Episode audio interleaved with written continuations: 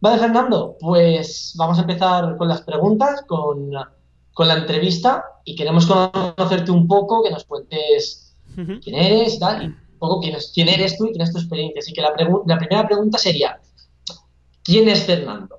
quién eres exactamente mm, y cuándo descubriste que eras emprendedor, cuándo descubriste ese afán de emprender y ese afán de decir, wow, soy emprendedor y quiero, quiero hacer cosas, quiero emprender y ser mi propio dueño. Claro.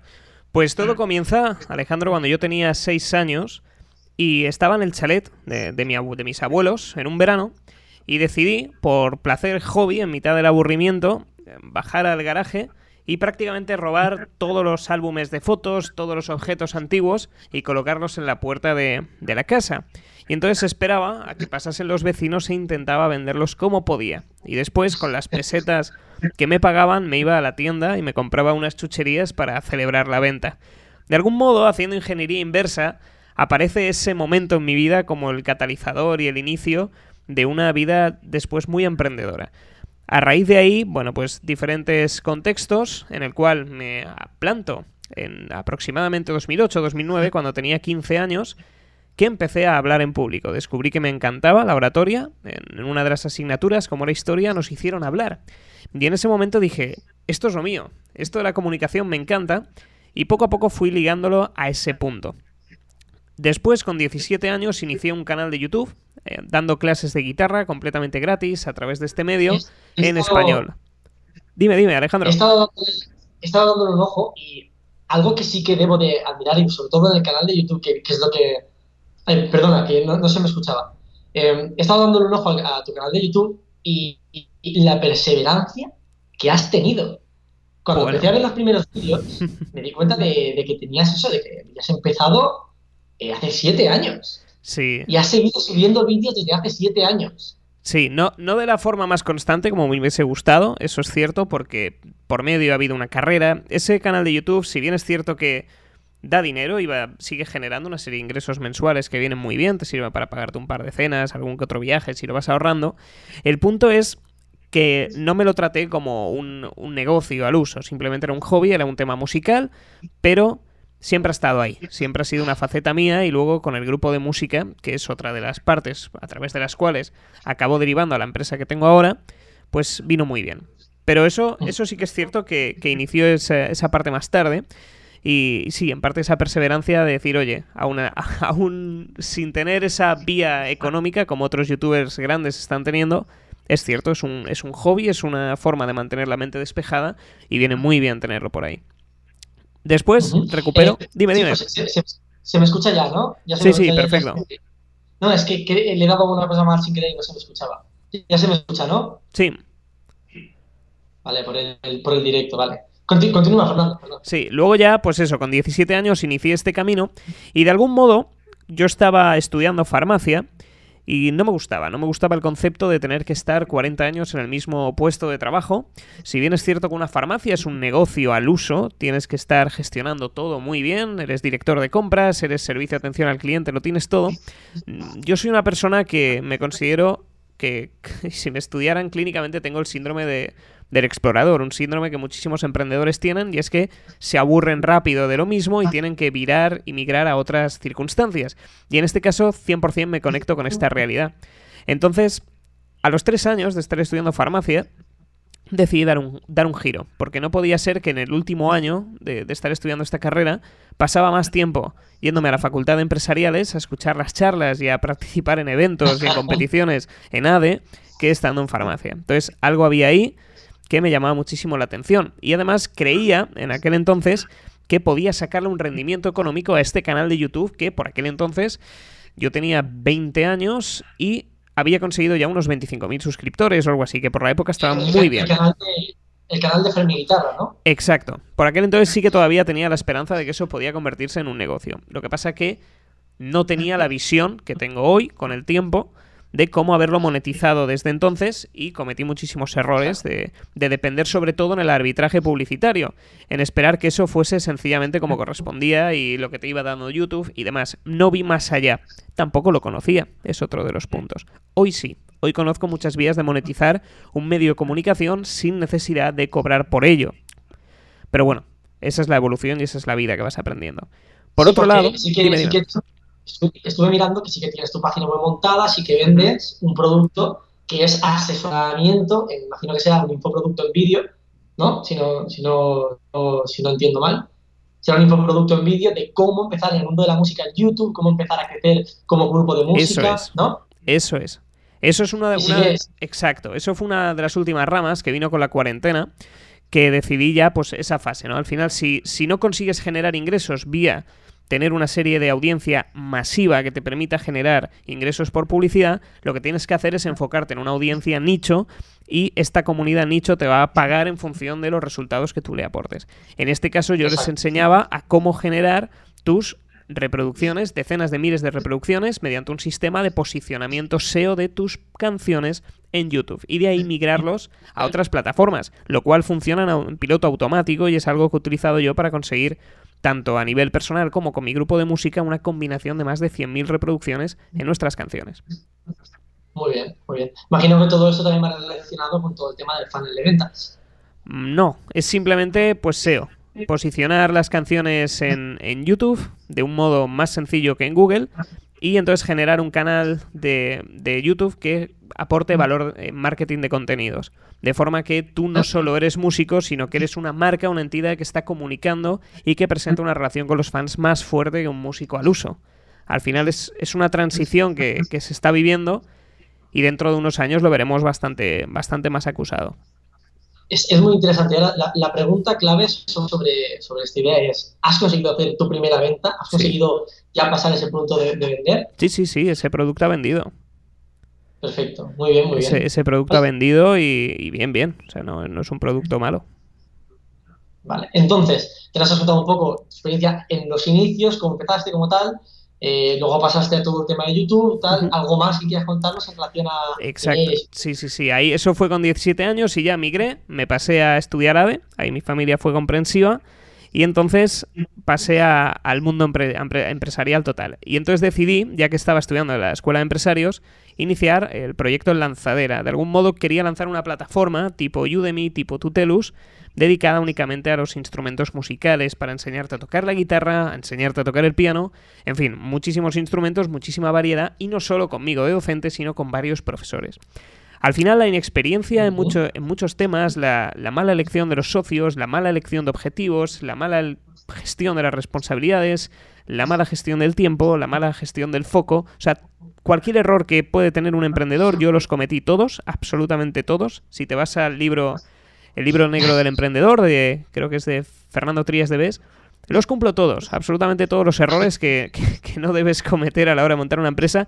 Pero bueno, tenía 20 años eh, y era un desastre, era un desastre. Bueno, pues me alegra, de que sea, me alegra que sea así, porque así a la hora de que la gente haga las preguntas podrá responder con todo ese conocimiento y toda esa experiencia que tienes Totalmente. que ya, de los, claro, de los errores que ya has cometido. ¿Cuál dirías que son los errores más graves que has cometido? Equipo. A la hora de formar equipo. Más vale solo que mal acompañado. Hay veces que, que te dicen, no, eh, ¿cómo, cómo es el refrán? Eh, Hay un refrán africano que dice, camina solo y llegarás más rápido y camina acompañado y llegarás más lejos. Esto no se cumple en el mundo de la empresa. Cuando vas solo llegas más rápido y encima más lejos si lo gestionas bien. Porque normalmente nos asociamos con gente por afinidad, por amistades, por... Claro, eso es- ahí está el problema. Yo sí que Exacto. Yo sí que creo en, en esa fase, yo sí que creo que sí que es cierta a nivel de, evidentemente, contra, si vas acompañado puedes llegar más lejos, pero también puedes caer antes. Es decir, Mm. hay un proceso de selección de personas que yo creo que es lo más difícil que te encuentras a la hora de emprender. Tienes que encontrar a esas personas que no es que sean amigas tuyas, es que comparten la misma visión, misión y valores dentro de la empresa y que además tienen la capacidad suficiente para realizarlo. Si no, al final son anclas que te van lastrando, que pues son un problema. Entonces, yo creo que ahí, sobre todo, es el saber elegir. El saber, porque si una persona quiere realizar un proyecto y, necesita gente o quiere hacerlo con gente, no se trata de hacerlo con las pri- primeras personas con las que te encuentras. Más, lo hablaba con un compañero de Impulso que decía hace poco, sí, es que tengo una persona que se ve que le ha caído muy bien y me ha dicho, oye, vamos a ver si hacemos algo juntos. Y lo primero que le he dicho es, mira, cuando una persona sin conocerte te dice, oye, vamos a hacer algo juntos, es como, puede ser, o tiene mucha motivación y luego puede ser buena, o puede ser una persona revólver, ¿sabes? Que tiene mucha Exacto. emoción y actúas sin pensar. Es como, eh, vamos a hacer, eh, vamos a Y a la misma, al, mismo nivel que te dice, ¿qué vamos a hacer? Deja de hacer. Sí, ahí lo, importante, lo que yo te diría es que si conoces a alguien rápido en un, en un evento o lo que sea y te dice, vamos a hacer algo, pues como mucho, vamos a hacer un podcast. y a partir de ahí ya vamos conociéndonos, ¿no?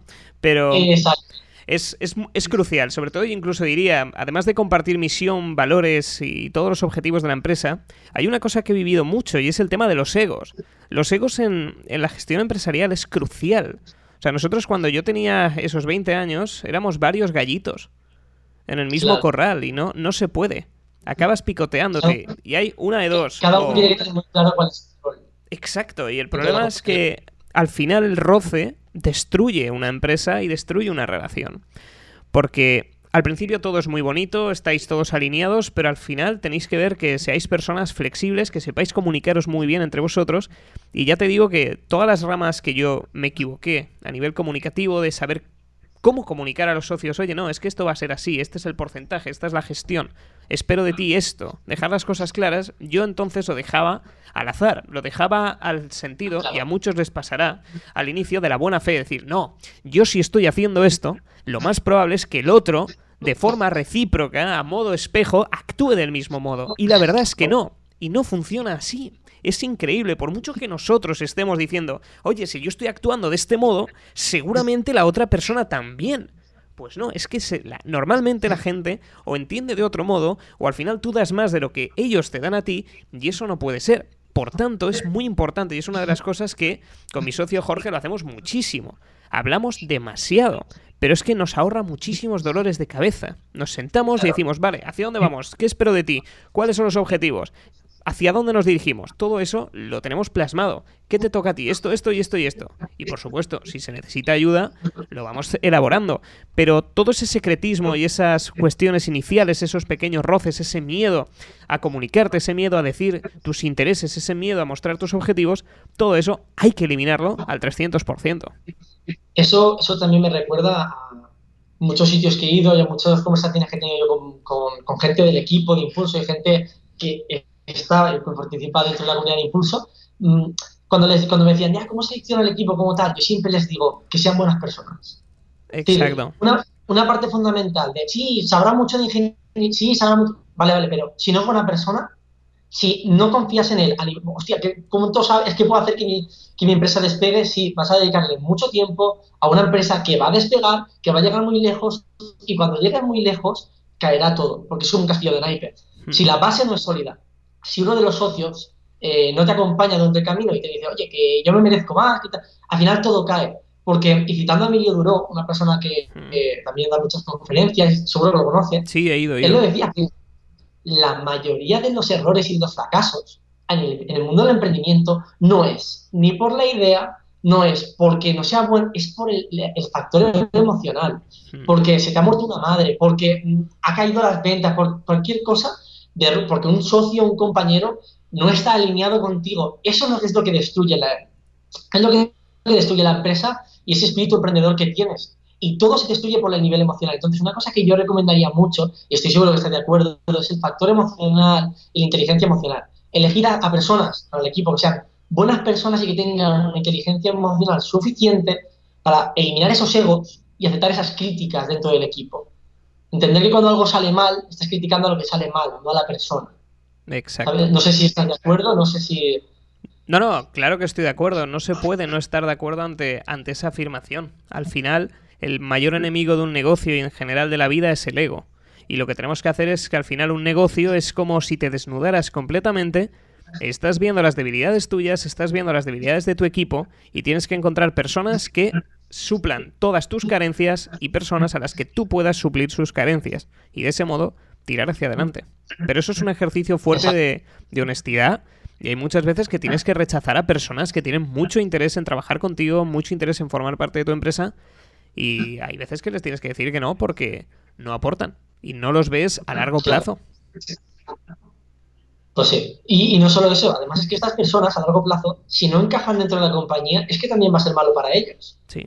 Porque no se van a sentir a gusto, no van a estar, no van a formar, parte, van a sentirse apartados. Otra cosa es que estamos hablando de personas que lo que quieren es parasitar una idea y es parasitar una empresa. Esas personas, bueno, ya a nivel de gente tóxica, de gente, pues, a tomar por culo, es que no tiene más. Aire, viento, viento, viento fresquillo, no, no, no, tiene más. Las personas que son parásitas hay que eliminarlas por completo. Eh, entonces, para centrar un poco la pregunta, ¿qué estás haciendo ahora exactamente? Porque yo, sé que tienes en marcha tres empresas, pero cuéntaselo a la gente, ¿qué empresas o qué proyectos tienes a cabo ahora mismo y qué hacen exactamente? Hemos hablado ya del tema de la música, del Fermi Guitarra, pero ¿qué más proyectos estás llevando a cabo? Por ejemplo, lo de, lo de, lo de hablar en público, etcétera, etcétera. Cuéntanos un poco de forma clara y sencilla los tres puntos para que todo el mundo sepa exactamente qué haces.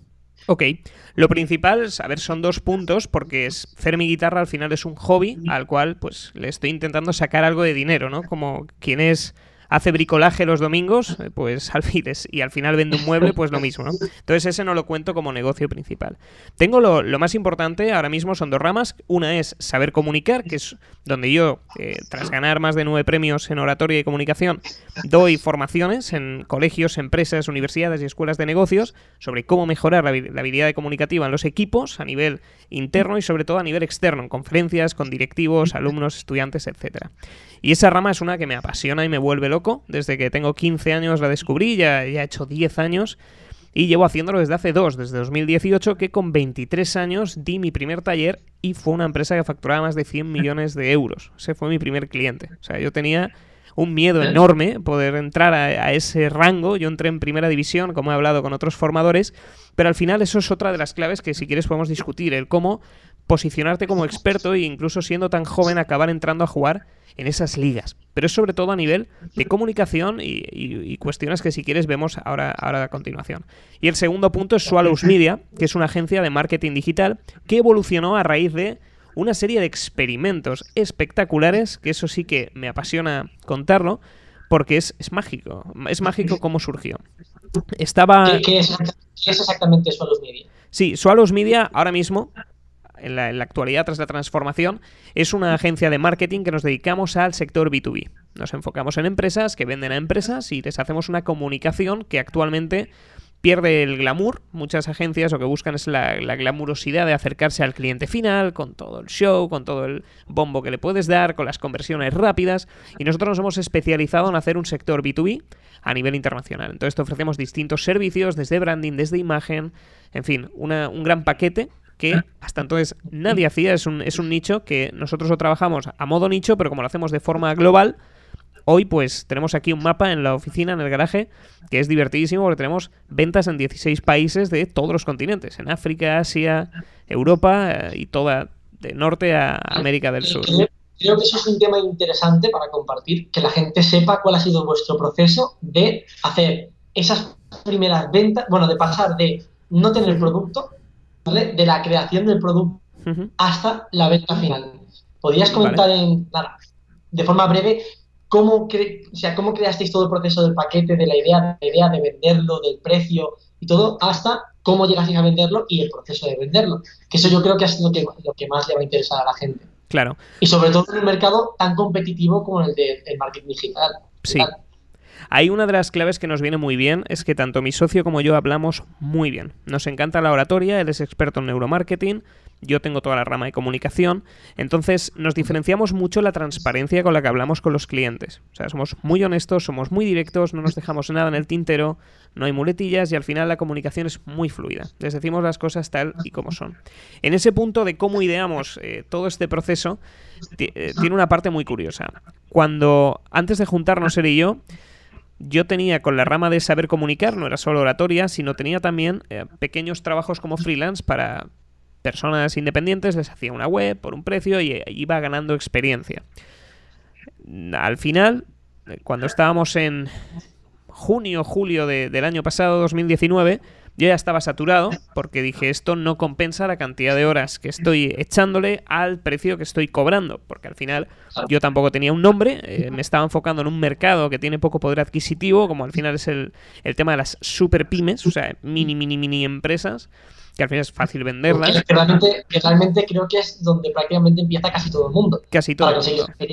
Sí, es por donde tienes que entrar. Al final tienes que probar a hacer de todo, tienes que testar, tienes que analizar, ver de qué eres capaz, ver si es lo tuyo, ver si consigues resultados Y en ese caso yo sí que estaba consiguiendo verdaderos resultados. Yo recuerdo una clínica en la que le estábamos haciendo por un euro al día en publicidad, estábamos consiguiendo dos llamadas comerciales que querían eh, cerrar productos y servicios de 180 euros. O sea...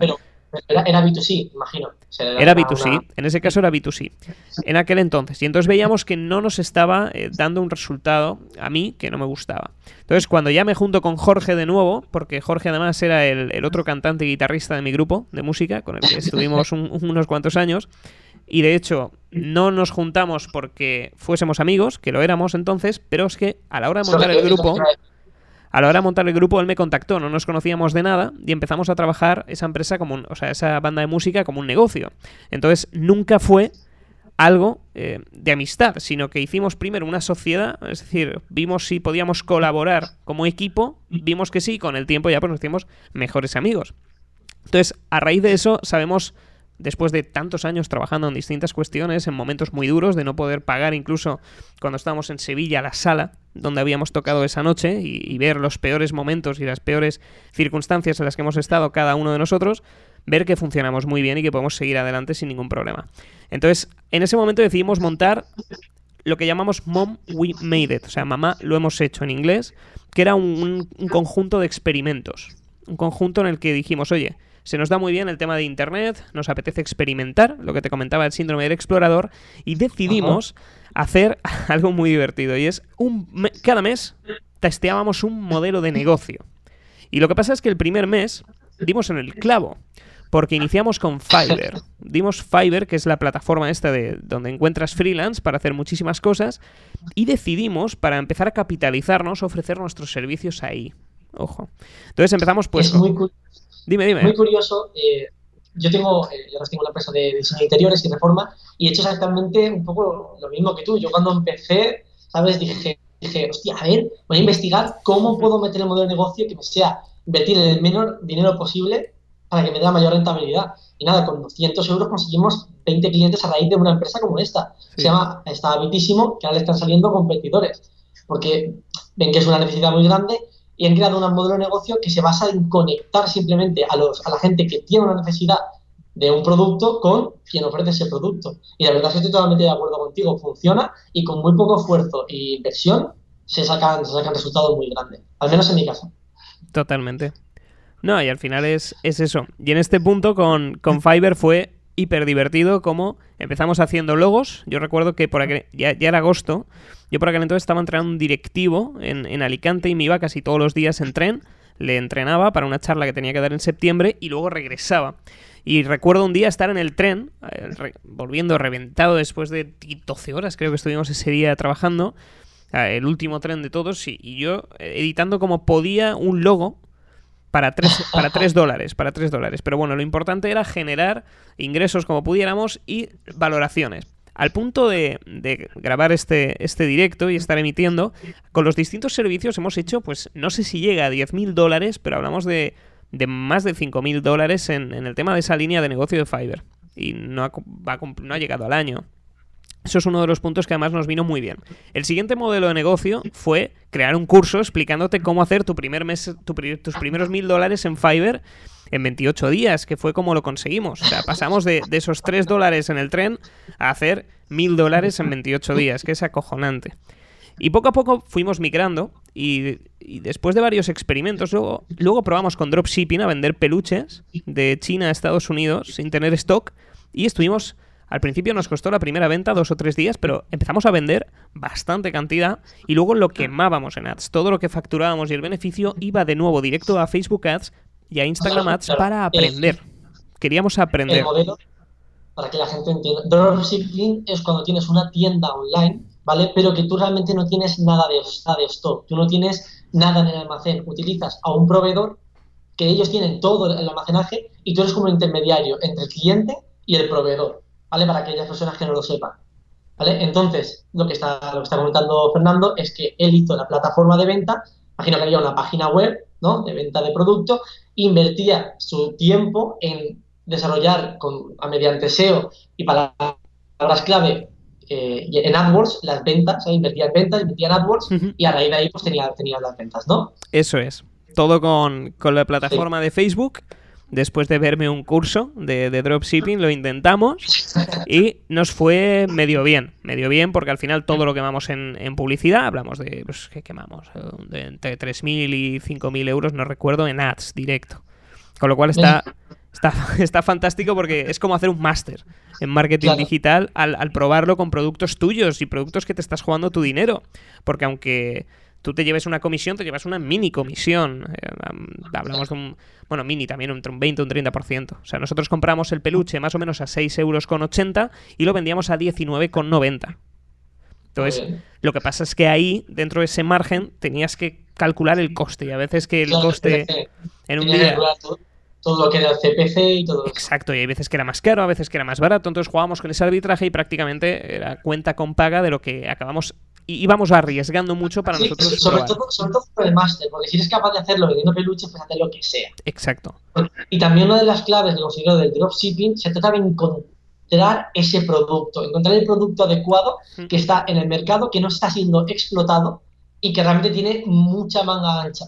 Entonces, una recomendación que yo doy a la gente que está en el chat, a la gente que vea luego el directo, es no se trata de empezar a vender lo que sea si vendes lo que sea, sobre todo por lo que dice Fernando, para sacarte ese máster, si eres capaz de vender micrófonos, aunque sea un micrófono, un micrófono, dando anuncios, joder, el mercado de los micrófonos está mega explotado. Pero si eres capaz de encontrar un producto que no esté muy explotado y que además ya tienes esa experiencia anterior de aprender cómo hacer los anuncios, posicionar y tal, vas a conseguir muchísimas ventas y vas a empezar a generar ingresos.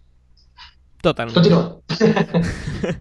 Y al final, después de todo eso, ya nos juntamos y dijimos, vamos a ver qué es lo que se nos está dando bien, pues todo el marketing digital. Y entonces a partir de ahí ya iniciamos una campaña que a, mí me explotó la cabeza, donde utilizamos una de nuestras líneas principales que tenemos en, en Fiverr y la quisimos extrapolar a una marca propia, donde ya dijimos, oye, vamos a formar Swallows Media, porque eh, viene de que somos golondrinas, él y yo madrugamos muchísimo, de hecho, desde septiembre hasta que ya empecé a irme con frecuencia a México, estuvimos pues prácticamente nos despertábamos a las 4 de la mañana y nos veíamos en la oficina a las 6 como tarde y, empezábamos ya nuestros programas y a, poder trabajar. Entonces en ese punto nosotros dijimos, oye, vamos a utilizar la línea que mejor nos funciona en Fiverr y la vamos a corporativizar. ¿Por qué? Para cobrarla más cara, sencillamente. Entonces hicimos lo que decíamos, un funnel de ventas, donde prácticamente lo que establecimos fue una landing page. No, no utilizamos ClickFunnels ni nada, lo integramos todo en, en WordPress con distintas landings que íbamos creando y con unos sistemas donde controlábamos eh, qué hacía el usuario. De forma que podemos grabar la, interacción de la persona y ver qué podemos corregir, cómo mejorar y qué es lo que sucede. Y en ese punto eh, fue acojonante porque hicimos creo que eran, y si estás viendo Jorge este vídeo que corrige, metimos 30 euros al día más o menos, y yo recuerdo cómo estábamos, eh, yo me fui a dormir, hicimos toda la campaña, grabamos un par de vídeos, me fui a dormir y me levanté al día siguiente, que vamos, impresionado, 20, más o menos 20 solicitudes de, clientes. Muy bien. De B2B. Estamos, ya, estamos hablando de lo que haces actualmente. B2B. Efectivamente. Efectivamente. Nosotros ya comunicábamos directamente a empresas y dijimos, ostras, aquí, aquí hay algo. Quiero hacer un matiz, quiero hacer un matiz esto. Quiero hacer un matiz aquí. Y es que muchas personas que cuando dicen, no, quiero empezar un negocio, quiero hacer algo, dicen, es que el sector eh, de lo que es estas agencias de marketing, la publicidad, tal, está muy saturado. Y a mí cuando me, me viene una persona que está muy saturado, a ver, si algo está muy saturado es porque hay muchos clientes y hay mucha necesidad. Y si hay mucha necesidad significa que solo tienes que ser un poco mejor que los demás Exacto. para tener mucho trabajo. Pero mucho trabajo. Entonces, eh, mm, que la gente no se desanime si hay mucha competencia o si la gente no se desanime cuando diga, hostia, es que mucha gente vende peluches, por ejemplo. Mucha gente, mira, cuánto... Pues mira, si no consigues ganar dinero, vivir de ello, pues haces un máster, si consigues aprender. Y si no, cuando te gastas tu propio dinero, es que, es que, es que duele. Y al doler, aprendes el doble, ¿sabes? Entonces. Totalmente. Mm, al final, la conclusión final que quiero dar de eso es menos quejarse y más hacer, ¿sabes? Si tú eres experto en algo, si tú eres experto en algo, échate a la piscina. Échate a la piscina y a trabajar. Oye, que no funciona. Oye, pues para eso tienes el tiempo. Y más, seguramente la mayoría de los que estamos aquí tenemos entre 18 y 30 años. Eso significa que, sobre todo los que tienen entre 18 y 25, casi llegando, tenemos menos responsabilidades ahora que, dentro, que las que podamos tener dentro de unos años. Ahora es cuando hay que tirarse a la piscina. Ahora es cuando hay que hacer. ahora es cuando tenemos que decir, coño, voy a gastar estos 200 euros que no me hacen falta para vivir y voy a invertirlos en mí, voy a invertirlos y aunque luego no emprendáis, porque os han dado todos los palos que queráis, vais a tener muchísima más experiencia y cualquier empresa que vea vuestro currículum va a decir, enhorabuena, eres un perdedor, te queremos en nuestra empresa. claro, es que, es que la, gente, es como, ¿cuál es la alternativa a ser un perdedor? No ser nada. yo cojo dos currículums, sobre todo para el impulso, porque ahora, también lo digo, estamos en una fase en que seguramente voy a empezar a fichar más gente para impulso, y si yo veo dos currículums y digo, joder, mira esta persona todo lo que ha hecho, y mira esta persona, guau, qué currículum tiene, pero no ha trabajado en su vida, o no ha montado nada en su vida, pues yo me quedo con el que tiene menos educación, pero que como mínimo ha intentado hacer dos empresas. Claro, eso se valora mucho. Porque es la motivación de decir, voy a hacer, yo solo quiero mi empresa. Y perdona, Fernando, continúo. no, no, es, es, un buen matiz porque eso es real. Al final, lo que comentabas, tú no puedes venderte como experto si no has practicado, porque al final, si nos vamos al latín, la palabra experto viene de expertus, que al final significa experimentado. Y tú no puedes estar pretendiendo ser un, puesto, una acción, sin haber tenido las manos en la masa. O sea, nosotros, por ejemplo, ahora ofrecemos servicios de marketing digital porque estuvimos vendiendo peluches, estuvimos haciendo campañas para nosotros, estuvimos gestionando canales de YouTube con más de 8 millones de reproducciones, en fin, hemos estado durante muchísimos años metiendo el hocico dentro de la, de la harina, como el vídeo este que se hizo viral en México, totalmente al detalle. Y entonces sabemos qué funciona y qué no. Y lo hemos probado en nosotros mismos. Porque al final eso es lo que a nosotros nos da la seguridad de cuando estamos con un cliente, sentarnos y decirle, mira, no hemos experimentado con el dinero de otro cliente. Que también ahora sí lo hacemos. Pero al inicio es, es que todo esto lo hemos probado en nosotros, en nuestra propia marca. El dinero que hemos arriesgado es el nuestro y hemos jugado con inteligencia y nos ha salido bien. Y esto mismo es lo que vamos a aplicar con tu modelo de negocio. Y eso es lo que están valorando bastante positivamente. Claro, y es que genera toda la confianza esa que dices, tú cómo ser un experto, porque sí que te lo digo, pues siendo un experto. Y además también la palabra experto está un poco, un poco prostituida hoy en día, que creo que un poco es como cualquiera se dice que es experto. Cualquiera dice, oye, pues yo estoy empezando, por ejemplo, esta iniciativa de impulso para ayudar a la gente a emprender, pero yo no me considero un experto en emprendimiento. Yo soy una persona que tiene una pequeña empresa, que, que vivo bien, que tengo, coño, pues yo quiero dar esa poca experiencia. La gente es la que te dirá, eres un experto. Exacto. Porque su experiencia y sus resultados a través de lo que tú haces o de lo que has hecho definirá que eres un experto o no. La persona que se denomina a sí mismo como experto es porque necesita decirlo a sí mismo para generar confianza. Pero el verdadero experto es aquel que es experto porque los demás le hacen ser experto. Efectivamente. Y no sé si querías comentar algo más o pasamos a la siguiente pregunta. O sí, ahí, lo último es un programa que tengo en mi podcast en el que hablo, es muy corto, 20 minutos, de cómo ser experto. Y sobre todo cómo comunicar que eres experto. Porque al final es lo que dice Alex, no vas a convertirte en experto tú. Te lo van a decir los demás. Lo que pasa es que ahí te comparto una serie de, de claves donde tú vas a poder acelerar el proceso en el que te reconocen como experto. Y eso nunca te dirán, oye, tú eres un experto, te dirán, ostras, qué crack, te contrato. Eso es lo importante. Ahí está el punto. en, ese, podcast, la verdad que es una joya, son cuatro piezas clave, cuatro piezas angulares que te van a permitir muchísimo acelerar ese proceso. Por cierto, quería hacer un, quería hacer un matiz.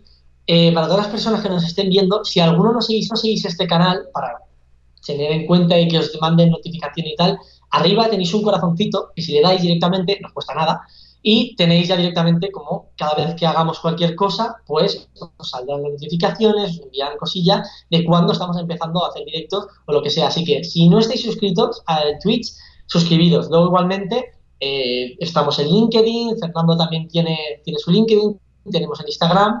Eh, voy a escribir el Instagram de Impulso, que es impulso.em, y Fernando, si quieres tú también en el chat, puedes escribir tu, tu, tu, Instagram para que la gente, si le gusta todo lo que estás haciendo, que quiera seguirte, pues, pues que te siga directamente.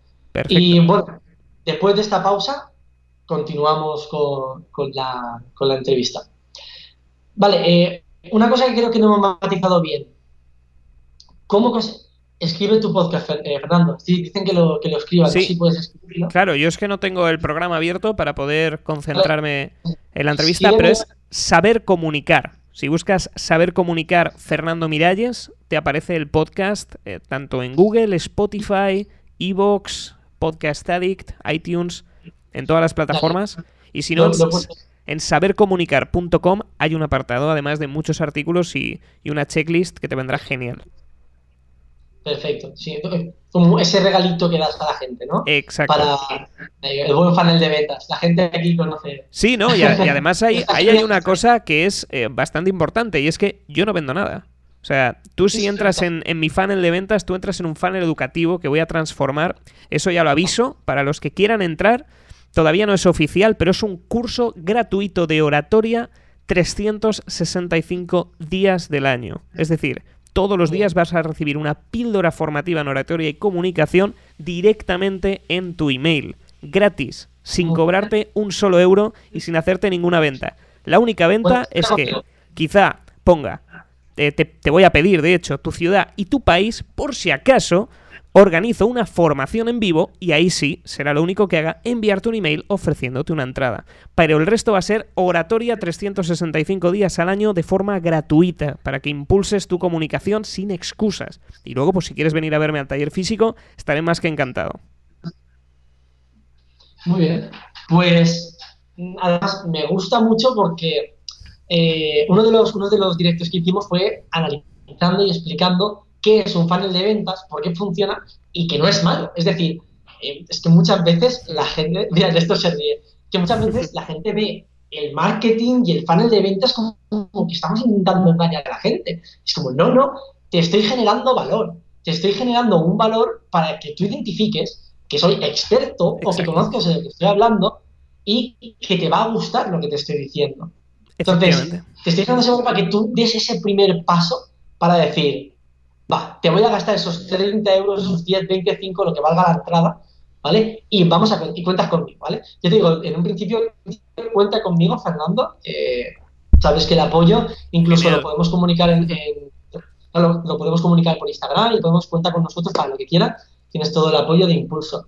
Vale, matizar de todo lo que hemos hablado. ¿Cuál sería, cuál dirías que fue la clave para pasar de el paquete de, a la venta en sí? De lo de Sa- Salud Media. Que lo hemos comentado, pero quiero hacer como un resumen. Oh, Resumen- oh, ahí- resumen ahí- 30 segundos. Ahí acabas de abrir la caja de Pandora, Alex. Eso es algo que a mí me emociona, es una de las cosas más apasionantes. Primero hay venta y luego hay paquete. Esa es la Muy clave bien. para mí. Yo, nosotros de Swallows aprendimos a golpes y es una de las cosas que aprendí con 20 años cuando monté esta primera startup, que era aficionar.me, un completo desastre. Pero el punto fue que dedicábamos muchísimo tiempo a generar un paquete y en Swallows incluso llegamos a equivocarnos muchas veces con esto, porque dedicábamos de verdad semanas completas al diseño del mejor producto, a intentar entender qué es lo que el cliente verdaderamente quiere para al final no hacer ni una triste venta. Desde entonces nos enfocamos sobre todo a la hora de generar servicios. Primero hacemos una llamada a la acción, eh, sobre todo con contactos personales, llamadas, somos adictos a las llamadas. Creo que somos la, la agencia de marketing mm, con la venta menos digital que existe. Porque nos encanta vender. O sea, si, si nos sientas... También, también se está perdiendo mucho. Pero, perdona que te corte, No, no, se pierde mucho el, el- no, no, no por ti, en general, muchas veces, y sobre todo yo que estoy en la carrera de marketing, se centran mucho en todo el área digital, pero se olvidan totalmente de la offline. Sí. Ya no tanto a la hora de enseñarte, sino a la hora de ponerlo en práctica. Cuando lo que más vende de toda la vida, y va a seguir siendo, ¿no? es el boca a boca. Sí. Por eso, lo que más vende cuando tú tienes una, empresa, por ejemplo, de dropshipping, no es una página web espectacular, son los comentarios Exacto. y las reseñas que te está dejando la gente Exacto. sobre tu producto y sobre el tratamiento que les has dado. Entonces, estoy totalmente de acuerdo y creo, como recomendación a toda la gente del chat, si queréis emprender, de verdad, centraros más y sobre todo al principio. Sí, tener una página web decente, una landing page, evidentemente, si no estás en internet a futuro, a futuro estás muerto, pero sobre todo centraros, centraros en el boca a boca y el cómo habláis con la gente y en cómo les llamáis por teléfono, que digan, hostia, no soy uno más de toda su lista de internet, soy único. Totalmente, y ahí hay un error enorme, porque nadie nos ha enseñado a comunicar vía telefónica o vía oral. No sabemos cómo gestionar una ahí- conversación. Ahí, está relacionado con lo que tú haces. Exacto, a mí me ha venido fantástico. Yo llevo desde, desde que tengo uso de razón estudiando prácticamente a diario. Soy un lector ávido, o sea, soy de esas personas que se leen dos a tres libros por semana, porque hago un libro escrito y dos en audiolibro. Entonces, soy un consumidor de, texto espectacular, estudio muchísimo. Y más la rama de, oratoria, comunicación, negociación, ventas. Y hay muchas claves que ves que puedes aplicar y no es, no es manipular a la persona que, a la que le estás vendiendo, sino estás acelerando el proceso en el que tú le ayudas. Porque al final el producto es bueno. Si tienes un producto malo, vale, olvídate de todo esto. O sea, vamos a partir de la base de que tienes un producto bueno. Pero volviendo a, la pregunta principal y a, la respuesta de primero la venta y luego la creación del producto, es que esto es clave, porque nosotros hacíamos mucho experimento donde creábamos ese producto y luego lo tratábamos de vender. Y eso no nos funcionaba porque siempre habían modificaciones finales o incluso no nos compraban y perdíamos muchísimo el tiempo y muchísimo dinero. Luego hicimos otro, otra cuestión y es, lanzamos una serie de anuncios con una propuesta, con una landing sencilla y si habían respuestas, a partir de ahí empezamos a diseñar el producto con el primer feedback que nos llegaba de los clientes. Y así fue como empezamos a construir Swallows y la agencia, con esa primera línea de Fiverr que nos daba inputs y empezamos a generar todos esos primeros clientes en Latinoamérica. Es, es gracioso porque no sé si lo hicisteis de forma automática, si lo visteis o no lo sé, pero al final el modelo anterior, el modelo conservador de una empresa es genera un producto e intento venderlo. Fracasa, pues he hecho la inversión en el producto y hago uno nuevo. Y es un montón de tiempo, un montón de dinero. Y en un hicimos de crear tu idea de negocio en tres días, consistía totalmente en lo contrario, en lo que tú acabas de hacer. Primero, testeo. Y vamos a ver si con el método de Lean Startup, con el método de Lean Startup, somos capaces de generar un producto atractivo y hay mercado para él. Se trata primero de ver si hay mercado. No le invertir 10.000 euros en hacer una aplicación, cuando la aplicación no la quiere nadie. Vamos a hacer una POC, una prueba de concepto, vamos a hacer una pequeña prueba a ver cuál es la reacción de la gente. No gastes dinero, sé una rata, sé la rata, gasta el menor dinero posible para ver qué eres capaz de crear con el menor dinero posible, para ser eficiente, no por más dinero que metas. Claro, y es uno de los, también uno de los errores que la gente cree cuando dice, no es que no se puede competir con las grandes empresas, no te equivocas, tú eres mucho más flexible que una gran empresa, precisamente porque tú valoras mucho, mucho más el dinero. Porque cuando una gran empresa pone a un equipo a hacer un producto, le dice, tienes 20.000 euros para probar este producto. Claro, no es su dinero, es el dinero de la empresa. Entonces, tú vas a tener, tener muchas más probabilidades, aunque yo tenga un equipo de la hostia, es que da igual. Y aquí puedo poner un ejemplo, perdona que te haya cortado, Fernando. No, no, que esto es eh, un, no sé si, una, no recuerdo, una conversación. el, que, el, que, creó el avión. los, hermanos, los hermanos Wright. Los hermanos, eso, los hermanos Wright eran los que menos financiación tenían y los que menos capacidad económica tenían para hacer los aviones. Tenía Estaban los hermanos, ¿los hermanos qué? Los hermanos, los hermanos Wright. en Ohio. Están los hermanos Wright. Sí, pues luego en el, mismo, en el mismo sitio había otra persona con mucha financiación, con mucho renombre y con, mucho apoyo, que no lo consiguió. Y fue humillado, entre comillas, por los otros, claro, que los otros tenían mucha pasión, mucha misión, mucha visión sobre lo que querían hacer y lo iban a lograr sí o sí, costara lo que les costara. Y era su dinero. Era su dinero. Entonces sabían exactamente y apreciaban exactamente cada euro que invertían. Eso es muy importante prueba de concepto y gastar lo menos posible para generar el máximo posible. Totalmente. Nosotros en la agencia, además, eso lo llevamos a rajatabla. Y eso se lo voy a agradecer a, Jorge, a mi socio Jorge, porque yo es verdad, vendo mucho, pero compro mucho. O sea, a mí me pasa como a Jordan Belfort, me encanta comprar, eso mi novia lo, lo ve, lo sabe. Eh, soy, soy muy ahorrador en muchas cosas, pero siempre tengo ventas de impulso. Ayer, por ejemplo, estaba en la cama, me vi un anuncio que no había visto en mi vida de unas plantillas de email para dos años no pienses más en tu email marketing, yo te lo doy, simplemente modifícalo a tu gusto y dije, hostia, me lo compré por 37 dólares y luego lo pienso y digo, bueno, pues ahora hay que, hay que aprovecharlo. Pero son compras de impulso, siempre en educación, ojo. Yo, soy muy de gastar en educación. Los llamo clientes, clientes revolver, los llamo yo. pues yo soy un cliente revolver. yo soy de los, que... banqueros, sobre todo los banqueros, los banqueros a la gente que les gusta endeudarse, tarjeta de crédito, lo llaman clientes revolves, como dame, dame, dame, dame, que yo bueno, bueno, ahí en deuda no, ¿eh? O sea, yo, por ejemplo, sí que en todo lo que es educación, por ejemplo, libros, eh, una película, por ejemplo, si estás con, tu novia y dices, oye, vamos a cenar, venga, pues hoy, hoy gastamos un poquito más, ¿no? Pero sí que, sí que es verdad que, por ejemplo, ahí estaba el, contraste. Yo, por ejemplo, enseguida con, si es para tema empresarial o si es una inversión, lo valoro como inversión y no me importa gastar ese plus más. Y ahí está esa cabeza fría que es Jorge y me dice, a ver, esto no hace falta. Esto ahora no nos hace falta.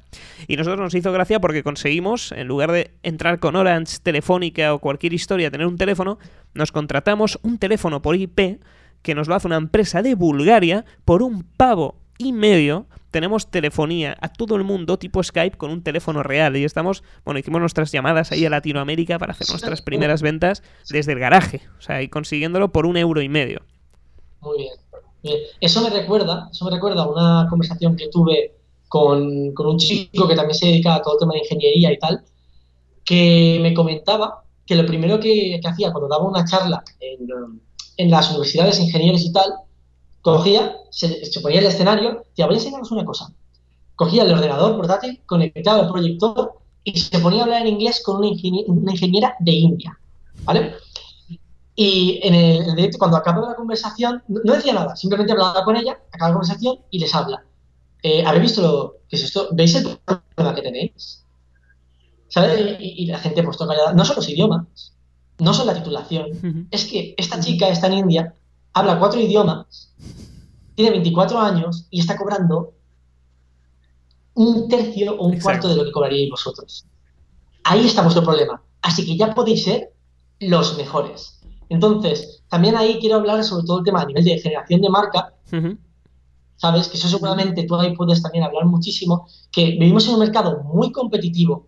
Que lo que hay que hacer, se puede competir de dos formas. Uno, o a precio, o dos, a ser diferente. Exacto. Entonces, también como consejo a la gente que está aquí y que quiere emprender o que vea el vídeo es, decide dónde quieres competir, pero decídelo antes de empezar a montar la empresa. ¿Qué quieres ser? A no ser que estés en el proceso de aprendizaje, ¿sabes? En el proceso de aprendizaje no, pero si tú ya has aprendido tal y quieres montar algo, como, ¿dónde te quieres enfocar?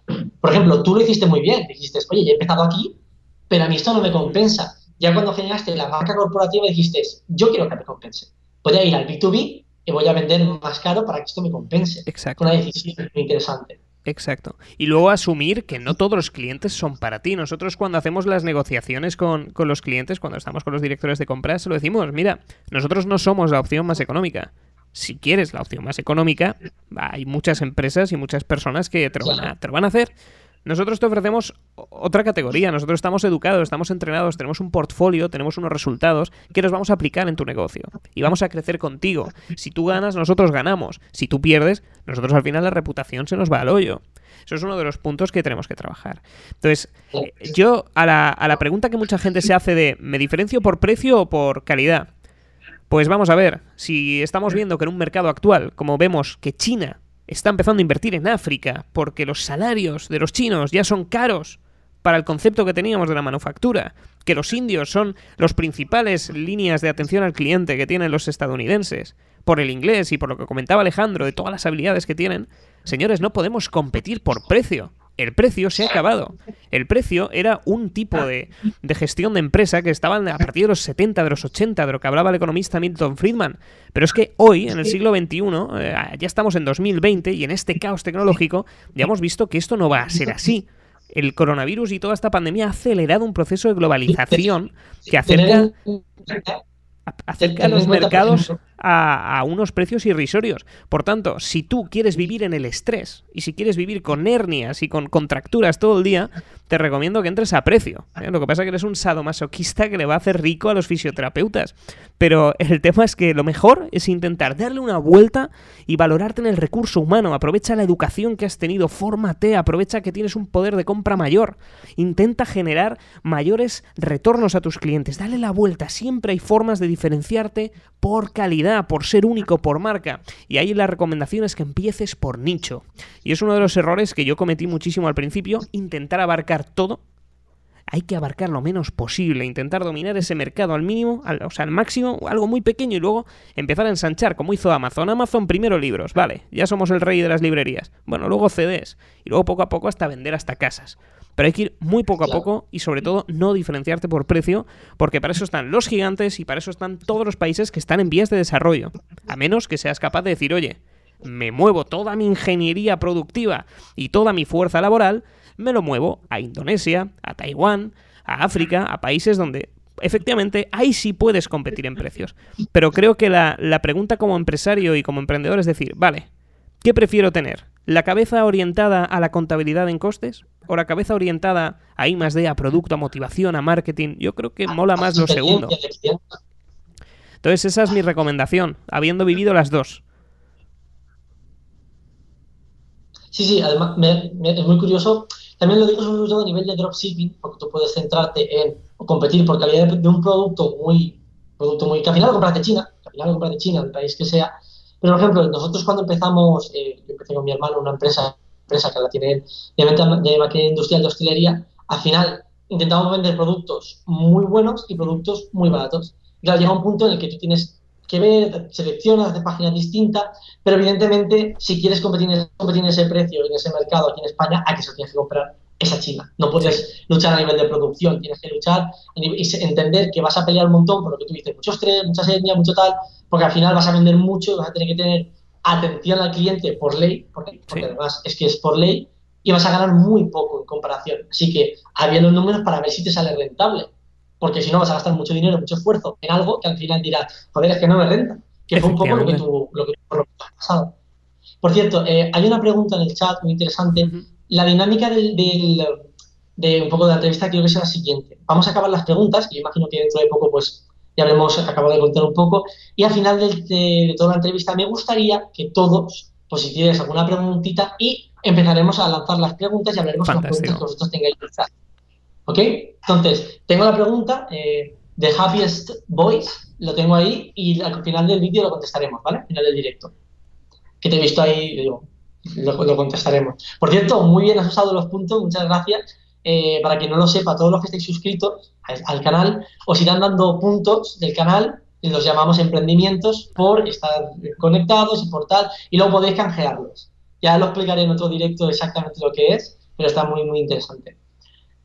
Vale, pues a ver qué te puedo preguntar ahora del listado. Dime los pasos, cuáles fueron los problemas. Vale, sí, eso creo que hemos hablado sobre cuáles han sido los primeros pasos.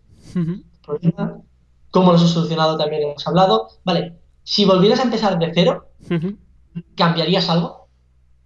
Es decir, con todo, con todo lo que sabes, con todo tal, ¿qué cambiarías? ¿Qué cambiarías eh, a nivel de, de emprendimiento? Claro. Ahí, mira, hay una frase muy bonita de, la, de una canción de Angels and Airwaves, se llama Rite of Springs, que habla de, de lo siguiente, y es, si tuviera que volver a empezar, no cambiaría ni una sola cosa, porque todas las cosas que he vivido me han hecho la persona que soy hoy. Si hubiese sido una persona que desde el primer inicio hubiese tenido éxitos, bueno, sería una especie de, Dios bajado a la tierra y me creería la persona más egocéntrica. O sea, yo soy una de las personas, y lo reconozco, o sea, yo me gusto. O sea, a mí me gusta cómo soy, me gustan las cosas que hago, pero si, si no tengo esos fracasos, si no tengo esos golpes de realidad, la verdad es que estaría endiosado. O sea, soy una persona que puedo estar muy conectado con la realidad sin ningún problema y soy bastante humilde gracias a haber visto que, oye, soy uno más. Entonces, todos los errores que he vivido me permiten tener hoy con mucha claridad las cosas. También es cierto que tengo 25 años y me puedo permitir haber tenido esos años de experiencia. Si tuviese que volver atrás y decir, oye, tengamos en cuenta que toda esa humildad y toda esa forma de pensar la mantienes, ¿vale? Tienes la forma de ser que tienes ahora, Fernando, regresando al pasado. Lo primero que haría es empezar a decir no a cosas. No hay que decir sí a todo, hay que decir no a mucho. Empezaría a priorizar más mi tiempo a organizarme, a hacerme una arquitectura semanal, a valorar el time blocking. Cuarto o tercero, empezaría a eliminar a personas tóxicas y nocivas de mi vida donde no me aportan valor. Cuarto, antes de que Jorge me contactase por, por mensaje, iría yo a buscarle para empezar a montar ya las empresas. Aceleraría el proceso. Y sobre todo, quinto, estudiaría y me formaría muchísimo más. Y incluso sexto, si volviera a empezar, invertiría dinero en Bitcoin si volviésemos 10 años atrás. Habría metido dinero en Bitcoin. Pero sobre todo es esa, esa parte, ¿no? De, la gestión de personas, de todos los errores que cometí. Y, pero sí que la verdad que todo lo que eh, estoy haciendo ahora viene de los... Es el resultado de todas las cosas que he probado e intentado. No, no me arrepentiría. Muy bien. Vale, pasamos. Eh, antes de montar empresa, vale.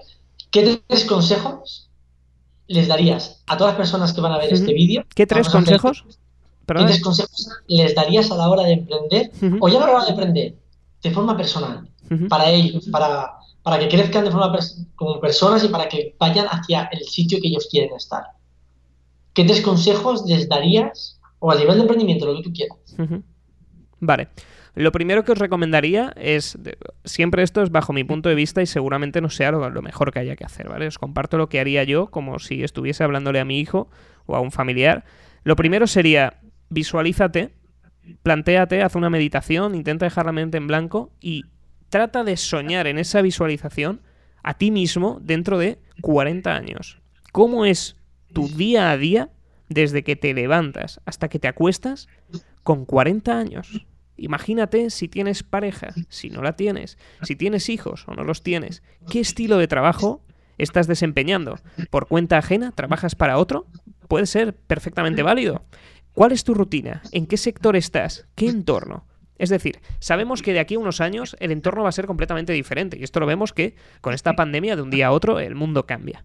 Pero aún así tenemos una serie de pruebas donde podemos analizar dónde queremos estar y el mismo cuerpo nos avisa de hacia dónde nos queremos dirigir. Esto lo viví yo con 19 años cuando decidí dejar farmacia, porque hice esta visualización y no me visualizaba atendiendo gestionando ese negocio donde no es escalable, donde no puedes dedicarte a más. Es un trabajo que me apasiona, es decir, lo veo y les tengo un respeto, que son verdaderos héroes. Sin embargo, no es algo a lo que yo me quisiera dedicar a tiempo completo. Entonces hice esta visualización y sí que me veía probando cosas, explorando, experimentando, viajando, testando, vendiendo, yendo a visitar, yendo de comercial, gestionando ordenadores, y es a lo que estoy yo ahora. Y sobre todo me veía en un escenario formando a personas. Eso es uno de los puntos claves, la visualización.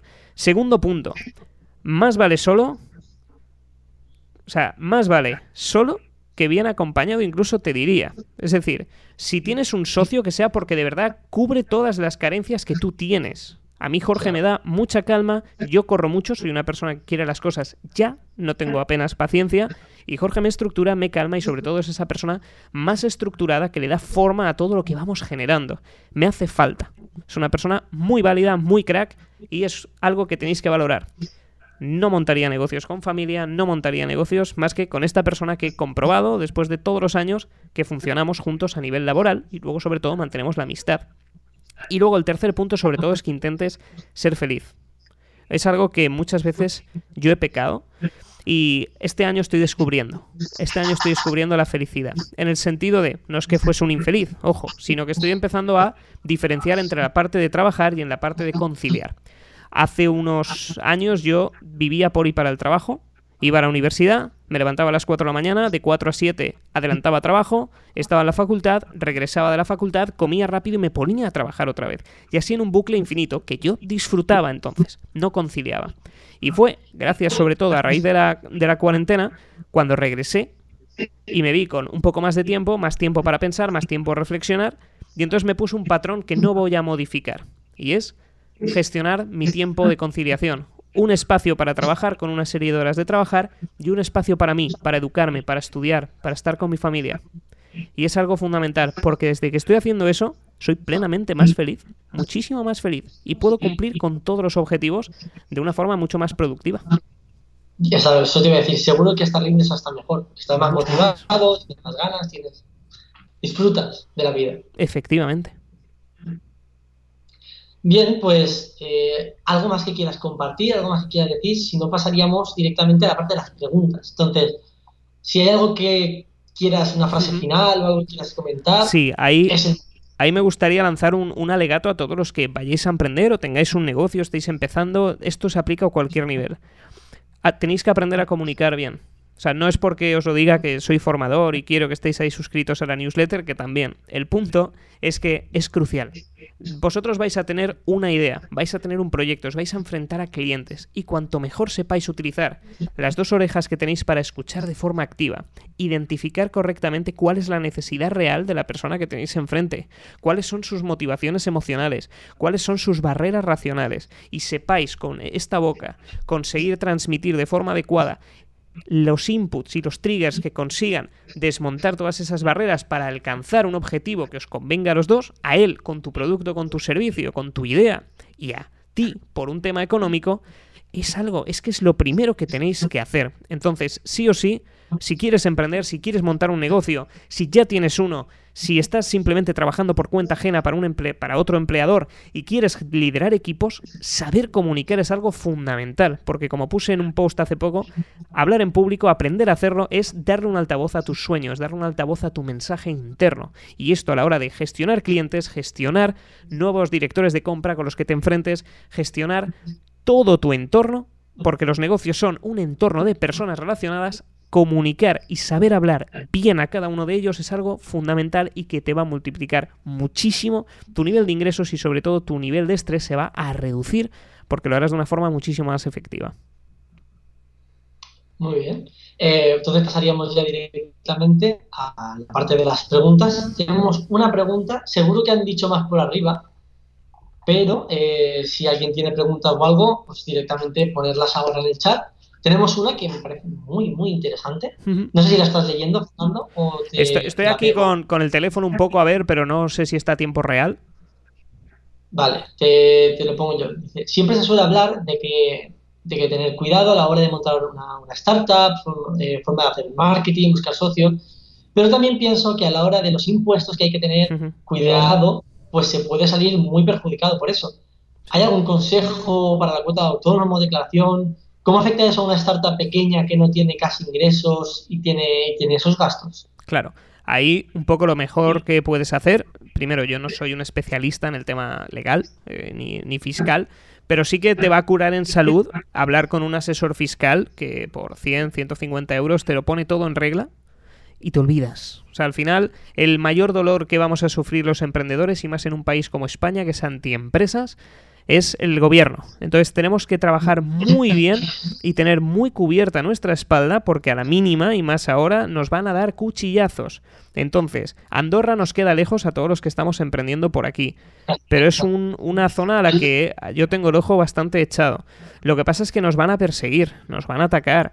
Y a nivel impuestos, más ahora con todas las ayudas que se están proponiendo y el déficit fiscal que vamos a tener estos próximos años con con todas las propuestas económicas, vamos a un mundo donde los únicos que estamos generando riqueza y valor a nivel tributario somos los emprendedores, las pymes y luego las grandes empresas. Entonces, lo mejor, irte con un asesor fiscal, tener todo en regla. Si estás pensando en, oye, es que son mis primeros pinitos, es que estoy, quiero ver si funciona. Ahí en ese caso no te preocupes porque Hacienda no te va a perseguir si tienes unas ventas de 100, 500 en un periodo concreto. Eso no lo van a perseguir porque lo puedes tener. El problema es, lo que, es si de repente empiezas a generar de forma recurrente 2.000, 3.000 euros al mes, 4.000 y no los estás declarando. Ahí Hacienda ya dice, oye, ¿este tío quién es? No, que es que tiene que pagar las pagas. Entonces, cuidado, porque sí que te recomendaría hacer, para testar, experimenta, no hay problema. Incluso lo puedes hacer tú a nivel declaración de la renta, entonces no te preocupes. Pero lo mejor de todo es que lo tienes que averiguar con un asesor fiscal. Eso es lo mejor, y más ahora. Pero a partir de un momento donde ya lo veas laxo, lo mejor es hacerte autónomo. Si eres joven, al principio, no sé, porque después me subieron la cuota, son 50 euros al mes, ahora a mí ya me están cobrando el tramo máximo. Y nos mantendremos como autónomos. Ojo, nosotros en Sualus trabajamos de, forma autónoma, tanto Jorge como yo somos los dos autónomos, y ya daremos seguramente el paso a, dentro de nada, cuando ya nos recuperemos y nos volvamos a reestructurar, porque no estamos, nos hemos separado por la cuarentena, ya constituiremos la, SL y a continuar pero a priori es intentar encontrar las formas legales más laxas que te permitan a ti gestionarte de una forma muy sencilla y evitándote el mínimo problema con el Estado, que es al final tu mayor enemigo no es un cliente perdido, es el gobierno. Claro. Sí, estoy, totalmente de acuerdo, nada que añadir. Vale, eh, Nacho Navas quiere hacer una pregunta, pero me ha dicho si la puede hacer por voz. Como Nacho Navas es un privilegiado, porque ha estado desde el principio, está, forma parte del Discord, tenemos un Discord, Así que, Nacho, voy a darte, a ver si se escucha. Creo que se escuchará, ¿vale? Te he silenciado, Nacho, supuestamente. Vale, intenta, intenta, des, intenta desilenciarte. Vale, creo que se te escucha. Vale, Nacho. No escucho. No sé si está hablando, pero yo no escucho. Vale, espera. Desde, desde aquí no escucho, Alex. O sea, que, se están mezclando muchas cosas, se ah. mezclan muchas cosas. Entonces, eh, Nacho, se, mezcla mucho, se mezclan muchos sonidos y ahora hay que aprender a hacer esto, y creo que lo hacemos. pero directamente intenta escribirlo porque si no va a ser un caos. Va a ser un caos. Ya, ya lo arreglaremos para que se pueda hacer bien, haremos pruebas, pero tienes que hacerlo escrito. Lo, he intentado, pero se estaba escuchando mucho. Sí, sí, se estaba escuchando mucho y, no quiero, si no va a ser un caos. escríbelo como puedas. Estos problemas técnicos siempre hay y siempre van a haber. Sí, sí. Eh, y bueno, aparte de eso, mientras Nacho escribe la pregunta y tal, espero que este formato os guste. La idea es eso, traer a dos o tres ponentes al mes, mínimo uno, si hay algún mes que estoy muy ocupado o lo que sea, intentar pues crear esta dinámica en el Discord, sí, tanto en el Discord como en el Twitch, para generar un contenido válido para vosotros. Por otro lado, me gustaría saber por los comentarios si os gusta este tipo de contenido y si queréis que siga haciéndolos. También por el grupo os pasaré una encuestecilla para saber si os ha molado, si no os ha molado o si cambiaríais algo, ¿vale? Entonces, cualquier comentario, cualquier cosilla, decirlo y lo tendré en cuenta para futuros directos. Vale, eh, ha lanzado ya la pregunta Nacho, dice, te quería preguntar, Fernando, yo que tengo 18 años, ¿ves necesario el tema de estudios? ¿De una titulación universitaria para emprender? No. No, y además te voy a dar eh, ejemplos prácticos. Lo que pasa es que sí te amuebla, porque es cierto que depende de la persona que seas, eh, con la edad mejoras como, como el buen vino. Entonces, el tema de hacer una carrera te obliga a tener una disciplina, a, tener una continuidad y durante cuatro años sales más tarde al mercado laboral. Ahora bien, también conozco personas que han salido más jóvenes al mercado laboral y lo han conseguido. A nivel contenidos, que yo creo que es la pregunta que, estás haciendo, el contenido que vas a estudiar, yo tuve el privilegio de poder estudiar en, en, EDEM, en la Escuela de Empresarios, que es está escrita en la Universidad de Valencia, pero, pero es un centro privado que te forman puramente en emprendimiento empresarios y directivos. En la Universidad de Valencia o en la Universidad Politécnica el enfoque es más teórico, es mucho más teórico. Entonces, si es a nivel contenido, no es algo que te vaya a ayudar, porque sigues saliendo sin tener una idea de cómo montar el negocio. O sea, todo lo vas a ir aprendiendo por tu cuenta. Ahora bien, hay, por ejemplo, otras opciones que si no quieres estudiar los cuatro años de titulación universitaria, que son más enfocadas a un plano académico, por si quieres después hacer un doctorado o continuar, te recomiendo, por ejemplo, los ciclos formativos. Yo, por ejemplo, soy profesor de un ciclo formativo de, aquí en Valencia, de la Cámara de Comercio, que han lanzado un, un, FP de marketing digital y de comercio internacional. Yo soy profesor en, en ambas titulaciones y es muy práctico, es muchísimo más práctico que una titulación universitaria, no hay color porque al final tienes a profesores que son docentes dedicados en exclusiva a estos, a estos mundos a los que nos dedicamos, aplicados a un aula de una forma más práctica. Al final la formación profesional se tiene que evitar la, concepción de, de, ser tú la persona que esté tocando la maquinaria, tocando el engranaje, arreglando ordenadores, sino que eso ha evolucionado. Eso ya, ya no es labor de, de la formación profesional, sino que la formación profesional está evolucionando a ser algo más, más práctico, más constante y más rápido. Y te permite en dos años tener un conocimiento mucho más activo dentro del mundo de la empresa que en una titulación universitaria que es como tener que saber de todo sin profundizar en nada y en la formación profesional desde el minuto cero ya estás en la empresa prácticamente. En un año ya estás tocando empresa, estás haciendo las prácticas. Entonces, tienes mil opciones. Yo sí que te recomiendo formarte, formarte es crucial, pero sobre todo autoformarte. Te recomiendo que, por ejemplo, si te gusta correr, utilices audiolibros, utilices podcast. Yo, por ejemplo, tengo el vicio de siempre que salgo a correr me pongo un audiolibro y además practico el inglés, porque Audible está prácticamente en inglés, entonces eh, vas escuchando los, los, libros y los mejoras. Que vas en coche, audiolibro, vas en metro, audiolibro, que estás cocinando, haciéndote el desayuno, podcast, continuamente, aprendiendo aprendiendo de todo lo que puedas, de todas las personas que tengas como referente, viendo qué hacen y sobre todo si quieres emprender y más en el negocio digital, hazte un blog, marca personal e incluso montate tu propia tienda de dropshipping o un drop servicing. Empieza a ofrecerte en Fiverr. Las opciones son infinitas. Pero si quieres emprender, lo mejor es emprender. Es lo que más experiencia te va a dar y sobre todo estudiar de la gente que está donde tú quieres llegar. Es uno de los puntos clave. Por supuesto, si puedes permitirte la formación y no te urge empezar ya a trabajar, está muy bien iniciar una carrera, porque además te permite tener muchos contactos y muchas oportunidades después. Yo cuando estaba en EDEM, yo seguía emprendiendo durante la carrera. De hecho, esta formación inicial que di fue con, con 23 años y yo estaba en tercero de carrera. Pero recordemos que yo hice tres años de farmacia y entonces yo seguía pues haciendo páginas web en clase, aprovechaba el momento o Después, pues salía de clase, me permitían, porque yo ya era autónomo estudiando la carrera, me iba y impartía mis formaciones y luego regresaba al aula. O sea, no había, no había ningún problema. Entonces, no está reñido y te va a permitir tener un conocimiento, un bagaje, unos contactos. Y luego, creamos que no, todavía en España y en el mundo hay mucha titulitis. Entonces, cuando vas a buscar cualquier oportunidad, te van a pedir un título. Por ejemplo, ¿por qué puedo ser yo profesor ahora en, la escuela de, la Cámara de Comercio? Pues porque tengo un título universitario y tengo el máster de formación de, secundaria y bachillerato. Si no, no podría, por mucha experiencia práctica que tenga. Entonces, tienes que valorarlo. No Yo creo que, sobre todo lo que comentaba Nacho era un poco eso, que al final tú tienes que ver, lo que tú decías de la previsualización, tienes que, ¿dónde te ves? ¿Dónde estás? ¿Dónde quieres llegar? Pero también tienes que tener en cuenta los fallos que puedes tener en la vida, los problemas que te pueden surgir. Yo, por ejemplo, ahora estoy cursando eh, tercero y cuarto de, voy a empezar ahora con cuarto de carrera, y sobre todo lo hago por si acaso, por si pasa algo. ¿Quién sabe si mi empresa va a quebrar? ¿Quién sabe si me puedo ver una situación muy delicada? Entonces, yo la carrera es decir, también, también lo digo yo, hice un ciclo superior y empecé a montarme empresas y empecé a ganar dinero con las empresas. Entonces, primero que he hecho, un miniciclo, un ciclo superior que ya tengo algo. Luego empecé con el tema de emprendimiento y una vez ya sé lo que es emprender, ya lo he tocado, ya empecé con la carrera y dije, vale, ahora voy a pagarme el seguro por si acaso la vida da dos vueltas y me deja la planeta. Entonces, también es lo que decía, la titulitis. Pues la titulitis no sirve de nada si estás emprendiendo y eres dueño de tu empresa. Pero si por lo que sea no consigues tener tu empresa, ¿qué haces? Claro. Entonces, tienes que tener en cuenta, sobre todo Nacho, lo he hablado contigo varias veces, que se trata de, pues tú con 18 años quieres tomarte un año, quieres intentar crecer, tienes un año, puedes dedicarle un año a intentar emprender, intentar aprender por tu cuenta, tal. Analiza, mira cómo lo estás haciendo y si ves que lo otro le sale más rentable, pues vuelve a empezar el año de sigue la carrera, continúala. Entonces, tienes tiempo, no tienes 30 años, 75, ya tienes que...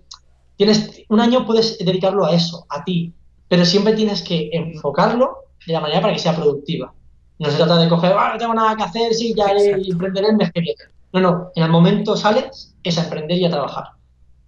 No has dejado una carrera para tomarte un año sabático, has dejado una carrera para empezar a trabajar. ¿Sabes? Un poco... Y lo que dice Fernando, cada uno es un mundo. ¿Hay una decisión correcta? No hay decisiones correctas para las personas correctas. Es como, dependiendo de quién seas, necesitas una cosa u otra. Efectivamente. Lo único que al final el mundo del emprendimiento es muy variable y los títulos, es cierto, te dan un salvavidas en caso de alguna situación de emergencia. Exacto. Ahora, que también... hay otra pregunta. Sí. Acaba, perdona, perdona. No, digo que, que también es una de las cosas más curiosas a las que me he enfrentado yo. Para mí, me es más fácil encontrar un cliente que encontrar un trabajo. Entonces, es una de las cosas que, también es muy curiosas, porque es por, la gente tenemos ese paradigma, ¿no? Y, y pensadlo en, la gente que lleva muchos años en paro, que son parados profesionales prácticamente, que viven de las ayudas y están ahí pues en una situación de búsqueda activa de empleo. Hay, situaciones de todo, ¿eh? no me gusta generalizar, pero bueno, pongámonos un caso de personas que creo que si dedicasen ese tiempo de buscar empleo a montar su negocio y buscar clientes o ofrecer sus servicios, no digo todos, porque ya os digo, es una generalización muy grande y no quiero caer en esa falacia, pero sí habrá un gran porcentaje de la población que le suceda como a mí, que nos es más fácil vender a clientes un servicio, aunque sea cobrando menos que un salario fijo y con esa incertidumbre de, de ser tu propio jefe, pero podemos conseguirlo. Al final, pero yo creo que es un punto que España tiene que dar el salto y empezar a fomentar más una fiscalización más leve a las empresas, donde potencia la generación de riqueza, pero ahí, no, ahí lamentablemente no se puede hacer nada. Pero es que, no, no metamos en política. No, no, no, que no, nos encendemos, nos encendemos. Sí, sí. Pero qué eh, triste, qué triste que nos tengamos que encender. Ese es el problema, qué triste. Sí, vale, dice, dice The Happiest Boy, comentaba, ¿alguna recomendación a la hora de contactar con fábricas, productores en China o países del estilo para fabricar productos? ¿Tú aquí tienes algo que añadir? Muy sencillo. Si quieres dropshipping, AliExpress te va a ir fantástico. O aquí en Moncada, en Valencia, hay una empresa que se llama Big Buy. Si quieres hacer experimentos de dropshipping con un proveedor nacional, que ellos ya se han encargado de traerlos de China y te los ponen a tu disposición. Big de grande, buy de comprar. Big buy, ahí en Moncada. Muy buenos. Y luego, por ejemplo, si ya quieres fabricar y hacer marca propia, tienes que contactar con Alibaba. Al final no hay que reinventar la rueda. Todos los vendedores que trabajan con Amazon FBA están comprando en, Alibaba, la, filial al por mayor, y puedes eh, contactar directamente a través de esa red social tipo eBay con el vendedor y decirle, oye, perdona, yo necesito estas características. ¿Tú puedes cumplirlo? ¿Sí o no? Te dirán sí o no, y si te dicen que sí, ya empezáis a negociar las características. Por ejemplo, pues en, esta, en este soporte para trípode quiero que añadas mi cara. Perfecto, pues eso va a costarte tanto. ¿Aceptas? No, pues haz una reba. Y ahí empezáis a negociar. Que te dice que sí, perfecto. Mil unidades, pues envíala donde quieras. Pero es muy sencillo. Internet ha flexibilizado muchísimo la forma en la que tú conectas con proveedores y fabricantes y es fundamental. Simplemente es irte a internet, mirar un listado, escribir y te contestan porque su negocio es contestarte y venderte. O sea, te aseguro que te van a hacer más caso que a nadie. Aquí, aquí me gustaría dar una recomendación y es regatear. Porque yo, sobre todo, tengo experiencia más, tenemos una persona y si estás comprando productos muy caros, productos ya que pasan a 200, 300 euros la unidad o 150, habla con una empresa que se dedica a hacer intermediarios. ¿Por qué? Porque si vas a la... Eh, ellos se dedican a tener personas en la fábrica vigilando la producción, vigilando que la producción es adecuada. Lo digo porque en la empresa que tiene mi hermano de maquinaria industrial, de venta de hostelería, él ha comprado de China y pasa mucho que te traen un armario, o bueno, un lote de armarios, 10 armarios mejor con el cristal mal puesto, o con una... Y eso es mucho dinero, cuando estamos hablando de algo más grande. Entonces, ahí sí que recomendaría contactar con una empresa que se dedique a hacer intermediarios, ¿vale? Porque ellos lo que hacen es llevarse comisión en porcentaje de la compra que hagáis. ¿Vale? Entonces, merece la pena. Yo digo que cuando es más grande merece la pena. Y por otro lado, lo que decía, regatear, regatear porque los chinos pueden eh, abaratar costes de mil maneras y cuando alguien está empezando en el mundo de, las ventas, compra china y tal, van a subir a tope el precio. Mm. Suben el precio a tope, a contactar con varios y, y decirles, pasarles capturas de pantalla, de decirle, mira, esta persona me está ofreciendo esto a este producto, hablar con varios, porque de verdad es que os lo bajan. Dirán, no, sí, no, pues no podemos, lo siento mucho. Os lo bajarán. Llegará un punto que no, pero te digo yo que te lo, que te lo bajan. Y ahora ahora más. Ahora más, ahora más. Entonces, eso sí que es una recomendación eh, que quedaría. Por cierto, Alex, dile a Fernando que tiene voz increíble, lo sé, lo sé. A mí la voz de Fernando me flipa. Muchísimas gracias. A nivel de locutor, me flipa, me flipa. Eh, dice, tengo muchas ganas de escuchar su podcast por la noche para relajarme. Pues mira, ¿tienes un nuevo seguidor? Totalmente. No, no sé si el concepto es el que a mí me gustaría, ¿no? Está, en lugar de darte consejos de hablar en público, voy a, voy a conseguir dormirte. No sé si, si, es algo bueno o malo. No, pero te, te lo agradezco, es un, es un, buen cumplido, quitando, quitando el humor. Muchas gracias. Siempre me han dicho que tengo voz radiofónica y bueno, eh, ahora que el podcast se pone de moda, pues es algo que voy a intentar explotar. Pero, pero sí, al menos me alegrará saber que cuando yo me vaya a dormir hay alguien durmiendo conmigo también en este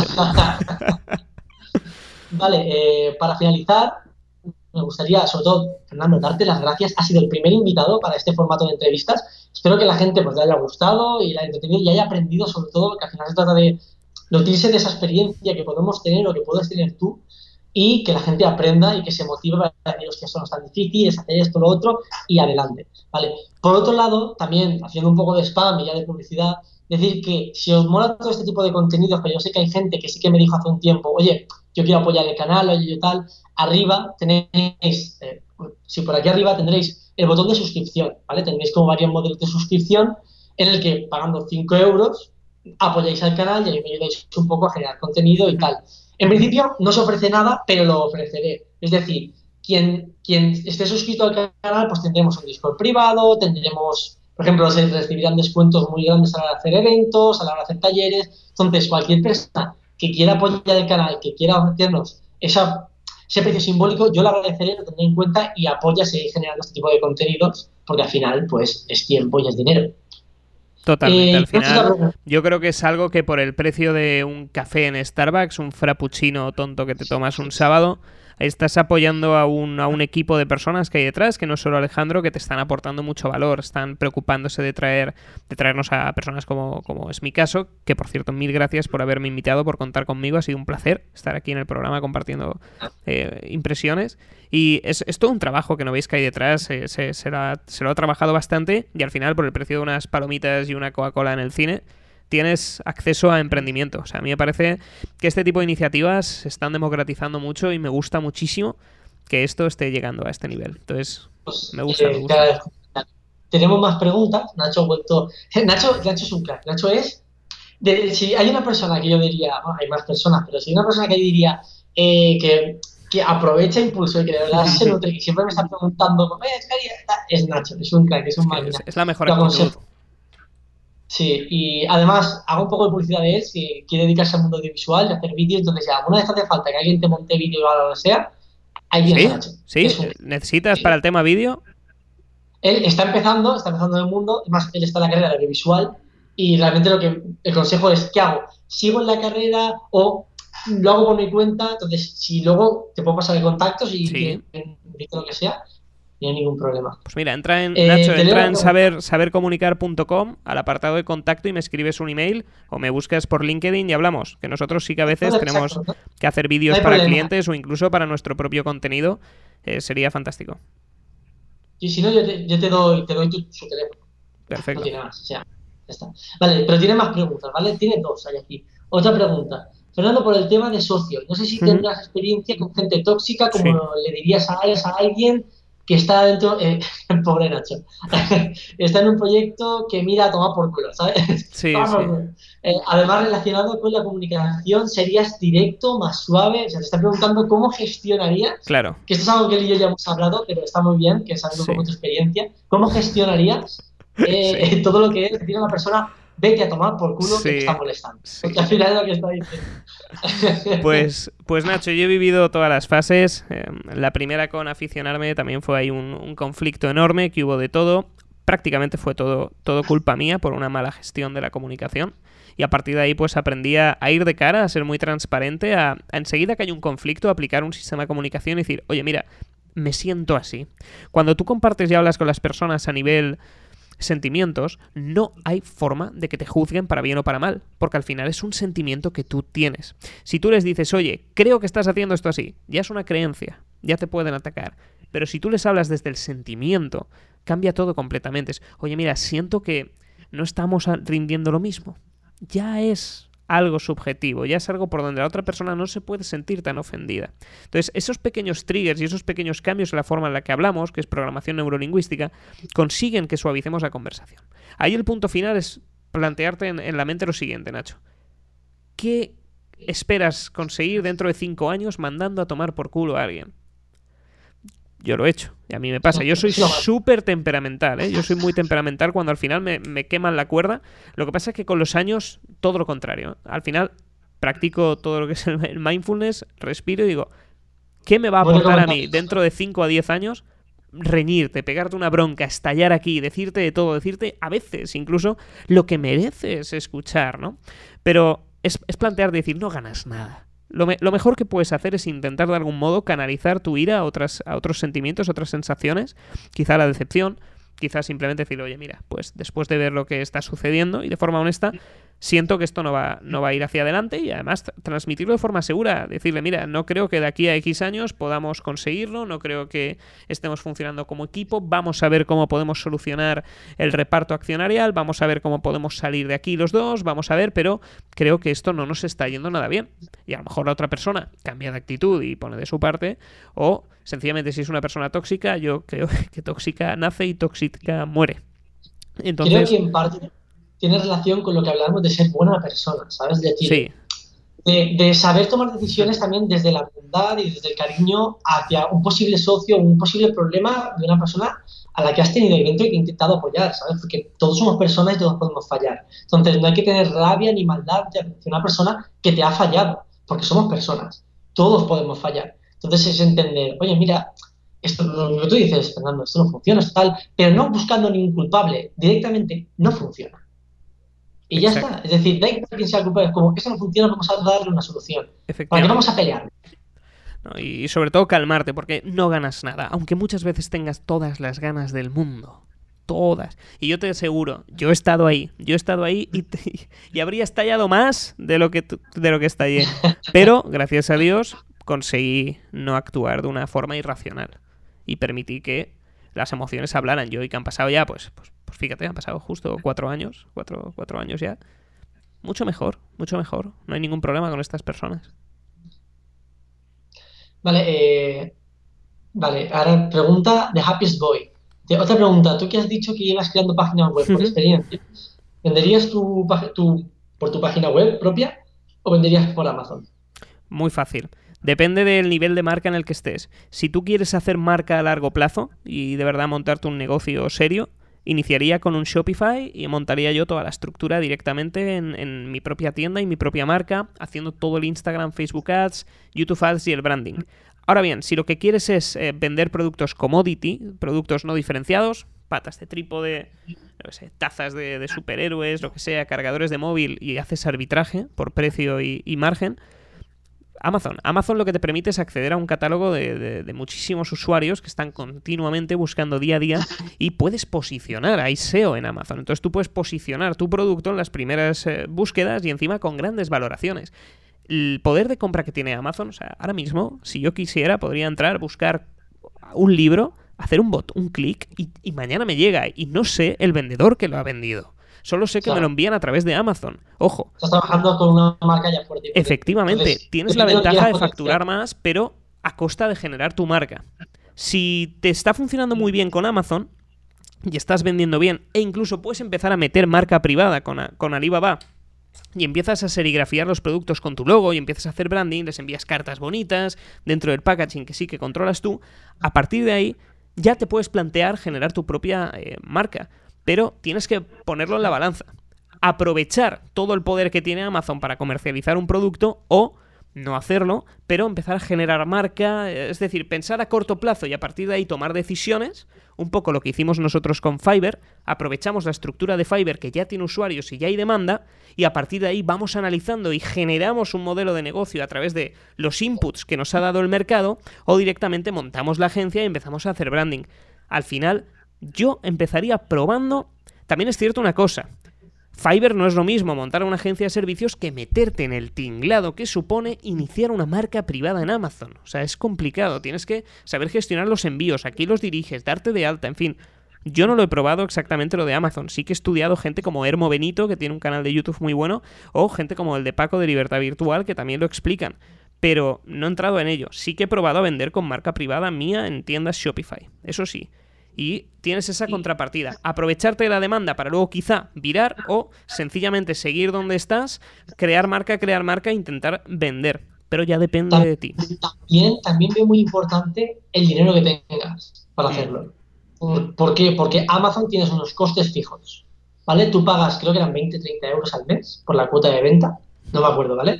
Y luego un 10%, un, un 10 de, de, lo que valga el producto, algo así. Entonces, tú calculas el margen, si tienes margen de beneficio por ahí, bien, pues puedes tirarle, vale, pues yo sé que por 30 euros y por tal, puedo tener ventas a nivel de SEO en Amazon, que es lo que dice, para posicionar bien los productos. Pero luego, si tú trabajas en el branding, vas a tener más gastos, es decir, vas a tener que pagar el AdWords, porque las ventas no se producen solas.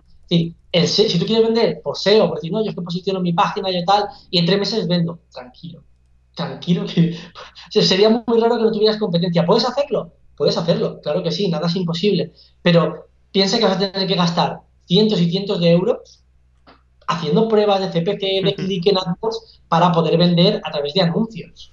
Entonces, también ten en cuenta, yo si tienes poco dinero y quieres empezar a vender un producto, pero tienes que invertir pasta igualmente. Yo diría a lo mejor empezar en Amazon, tal, si no tienes mucho dinero para invertir. Y aún así es lo mismo, puedes perderlo si no sabes hacer bien eso en Amazon, no sabes vender bien. Entonces te recomendaría, con poco dinero, que mires sobre todo en Amazon cómo lo hacen los demás, intenta copiar lo que veas que funcione y prueba. Si tienes más pasta y quieres hacer más branding, como dice Fernando, pues ya más lo otro.